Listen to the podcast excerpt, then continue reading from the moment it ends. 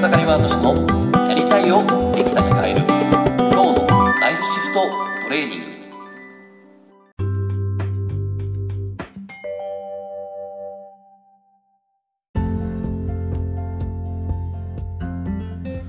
おかげさまでエクセラマートシです。今日はですね私だけごめんなさいが本当にやりたいことを止めているって話をねしたいなと思います。で昨日ですけども、えー、ちょっとね、えー、セッションをしてたんですけどもそこでの相談がですねこうまあ、えー、その人はね、え講師業やってるんですけども、まあ、生徒さんがいてでちょっとこの時期だからオンラインでね仕事を作っていこうって言った時にオンライン化すると、えー、自分の生徒さんね、自分自分の、まあ、いわゆる自分を講師しててで生徒さんとかも講師育成とかをしてるんだけど、えー、自分がオンライン化しちゃうと全部その自分のお客さんを自分のもとに置いてしまうと。でそうすると、えー、こういわゆる自分自身のね育てたあ育成した生徒さんとかにお,、ね、お客さん触れないんじゃないかと。そういった時にその自分だけね、自分だけ成功しちゃうっていうとこにすごく抵抗があるっていうんですね。で、えー、結果として、まあ、その人は、えー、今そういうことやってるんだけど実は本当はやりたいことはすごくあるんだけどそれはなかなかできないって状態だったんだけど、えー、結果としてね、え、セッションが終わった後すぐにですねその実は本当にやりたいことっていうのにですね挑戦できたんですねちょっとその話をしたいなと思うんですけどでまあ結局何かっていうと、えー、私だけごめんなさいって気持ちがですね、実はその人にあったんですね。だから私だけ、私だけうまくいったり、私だけお金を稼いだり、私だけ、例えば、えー、お金を受け取ったら必ずその人を幸せにしなきゃいけないってその人思ってたんですね。お金もらったら幸せにしなきゃいけないんで、お金もらうだけじゃダメなんですっていうふうにね、そんな気持ちを言われてたんですね。ででそこで調べ調べてったら私だけごめんなさいっていう気持ちが出てきまして。でこれ何かっていうと、えー、こう小さい頃ですね。あのー、まあお姉ちゃんがいたんですけどまあそのお姉ちゃんがですねあんたずるいっていうふうに言われたと。で何かというとえー、その人クライアントさん自身は、えー、お父さん子でお父さんにすごい可愛がられてたと。でお姉ちゃんはお父さんに可愛がられなかったと。まあ、どっちかというとお姉ちゃんは実はお母さんがすごい好きで、お母さんに可愛がられてたんだけど、いや、お父さん、ね、クライアントさんから見たら、ね、お父さんのこと、なんかそんなに好きじゃないじゃんって お姉ちゃんはねっていう感じだったんだけどでもあんたはずるいっていうふうに言われてそこで、えー、記憶ではごめんなさいと言った言ってたんですねああ悪いなとで別に別にねおねお父さん独り占めしてるわけじゃないのになんか、ねおね、大好きなお姉ちゃんに怒られてああなんか申し訳ないなっていう感じでごめんなさいって言ったんだけどでも実はこれ本当の記憶は、えー、ちょっとまあその記憶をやり直すっていうワークがあったんだけどそのそうした結果、え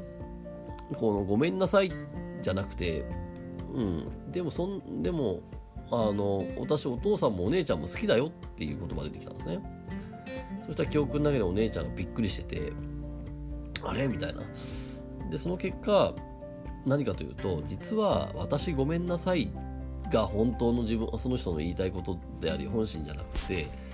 や、私お父さんもお姉ちゃんもみんな好きだよっていうのが、その人の本心だったんですね。だからこの私だけごめんなさいっていうのはめっちゃ偉い勘違いで、で、お姉ちゃんが、えー、こう、ね、大好きなお姉ちゃんが、今でもそういう仲いいらしいんですけど大好きなお姉ちゃんがなんか私に怒ってきたと、ね、ずるいって言ってきたと。それ悲しいと、うん、だから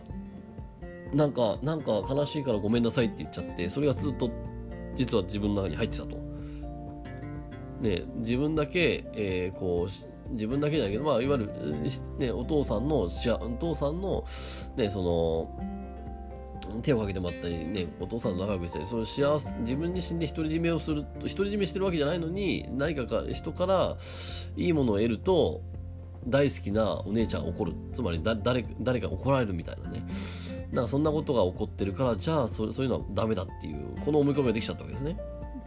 でも実は、いやいやいやいや、私はお父さんも好きだし、あなたも好きよっていう自分の好きを表現するっていうこれが実は本当あり方なんですよその人ねその結果、えー、もともとはその人は、ね、その家庭を幸せにしたいっていうね、えー、思いがあった人で、えー、それでいろいろ講座をしてたんだけど、実は、えー、自分の好き嫌いを、その、ね、大人が自分の好き嫌いをスマートに表現するっていう、これが自分本当にやりたいことだったってことですね。まさにこう今、このね、コロナショックが起こっていて、で、その自分のあり方っていうのはですね、多分これ、えっと、アフター、ビフォーコロナですね、コロナが始まる前と、ちょっと多分今、この時代が変わってきて、その、自分のあり方ってのは少し変わってるはずなんですね。一度このタイミングで、えー、自分自身はどうありたいのかっていうのをですね、アップデートしておくといいかなと思いますね。その人は家庭家庭を幸せにするっていうとこあったけど、えー、今アップデートされて自分の好き嫌いをスマートに表現するっていうね、うん、それをそんな社会をした作りたいってことでね。そんなせ、ね、あのミッションがまたできたんですけど。そしたらその結果じゃあそれどうやってやっていく？誰にやっていくってとこあったんだけど、え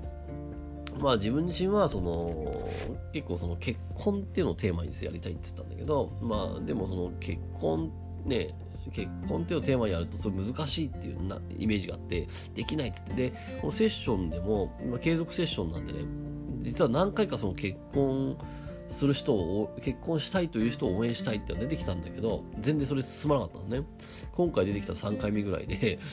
でも実はその私ごめんなさいっていうのは取れて、うん、で自分の好きを表現するって言った時にその人はすごい最初ね結構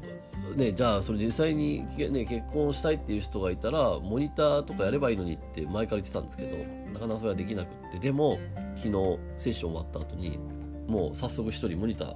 もう見つけましたってメールが入ってきててうおすごいな動き出したと思ったんですけどだそのなんか私だけごめんなさいっていうのはそのまあその人もね結婚できて幸せだったからその結婚したい人を応援したいって言ったんだけど多分私だけごめんなさいって気持ちがあったからだから、なんか一つは、その、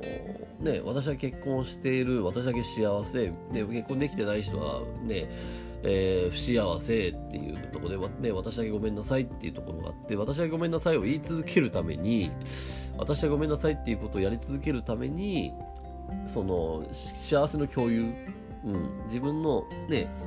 自分は結婚して幸せ、うん、でもその幸せの共有が怖かったんだろうなと。うんだから、えー、そういうね、結婚した人とかいて、そういう人を支援できる力があるのに、私だけごめんなさいって言い続けるために支援できなかったっていう、多分そこは多分あるでしょうね。うん。で、それが許せたんで、で、もっと言うと自分の好きっていうのをハイオするっていう、このね、まさにミッションが出たんで、ってことは、私は結婚したい人を支援したいっていう好きがあったんで、それをいきなりもやっぱ表現し始めたっていうね。まあ、そんな感じで動いていった、動いていくってことが起こったと。うんまあ、そんな味だったんですね。うん、なので、えっ、ー、と、ここでのポイントは、もしなんか自分の中でですね、なんかこう、私だけ幸せになってはいけないみたいなことがあったらですね、それって本当と。うん。そこをちょっと自分自身で考えてみてほしいんですね。うん、でもう一つ がこんな時だから、えー、まあ いろいろね、えー、時代も変わってきてるんで、えー、今一度自分自身はどうありあるのかという、うん、えー、そこをですね、しっかり考えて、で、このまさにこの好き嫌いっていうのですね、自分の好き嫌いっていうのをね、表もうの決めていくっていうことをされるとすごくいいんじゃないかなと。えー、そうすると、えー、外の情報に踊踊らされなくなるんでね、今もう日々日々いろんな情報入ってくると思うんで、えー、でも自分の好きと嫌いをしっかりはっきりしておくと、えー、そこに惑わされることはないと思いますんで、えー、ぜひね、そんな意識をしてみるといいかなと思います。それではですね、えー、本日も楽しんでいきましょう。ありがとうございました。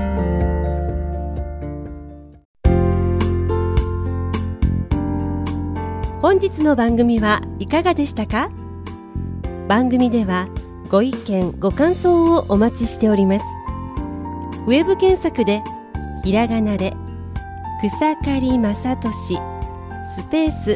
ポッドキャストと検索。一番上に出てくる草刈正俊ポッドキャストページにアクセス。その中にあるご意見ご感想フォームよりお送りください。それでは次回もどうぞお楽しみにありがとうございました。